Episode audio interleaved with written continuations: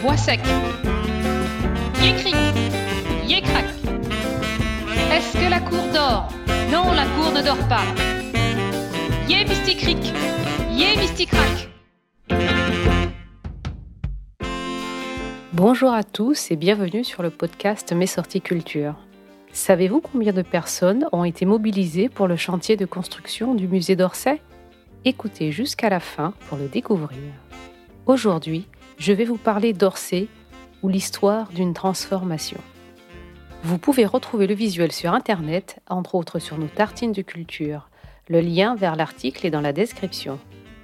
En 1900, les palais de l'exposition universelle fleurissent au bord de la Seine pour un événement qui attirera plus de 50 millions de visiteurs. C'est à cette occasion que la gare d'Orsay est construite. La compagnie de chemin de fer Paris-Orléans avait en effet besoin d'une gare située au centre de Paris, toute proche du Grand Palais, histoire de rapprocher les visiteurs de l'exposition de leur destination. L'architecte, Victor Laloux, doit donc tenir compte de cette situation centrale, avec le Louvre en face et aux environs un quartier plein d'hôtels particuliers prestigieux. La gare devient en quelque sorte le tout premier pavillon de l'exposition, ce que les visiteurs voient en premier et doit donc leur faire forte impression. Lalou se doit donc de créer une gare luxueusement décorée.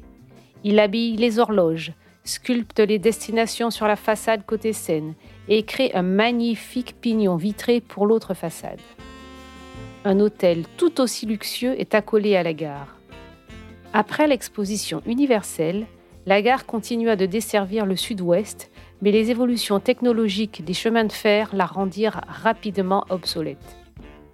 Elle fut utilisée successivement comme centre d'expédition de colis aux prisonniers pendant la guerre, puis comme centre d'accueil des prisonniers à la libération. Elle servit de décor à plusieurs films, dont le procès de Kafka adapté par Orson Welles, et abrita le chapiteau de la compagnie de théâtre Renaud Barreau dans les années 70. Tim Tim, Bois sec, Yécric, Yécrac.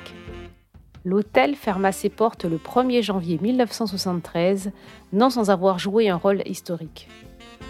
C'est dans la salle des fêtes que le général de Gaulle tint la conférence de presse qui annonçait son retour au pouvoir. De cet hôtel, il reste le grand hall d'accueil et la salle de restaurant.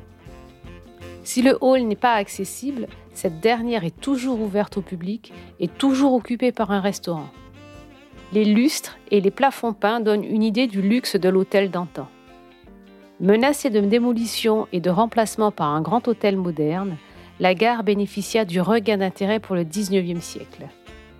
La décision officielle de construction du musée d'Orsay fut prise en conseil interministériel le 20 octobre 1977 à l'initiative du président Valéry Giscard d'Estaing.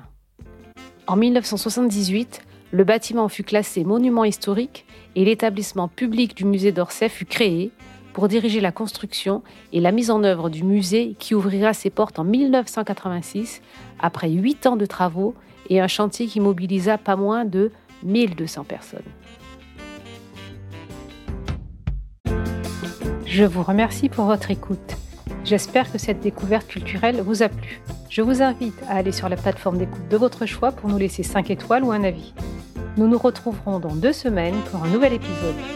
Abonnez-vous à notre podcast Mes sorties culture pour ne rater aucun épisode.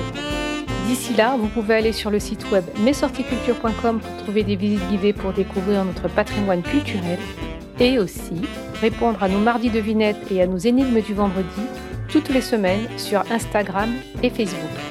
Tous les liens sont dans la description. À bientôt!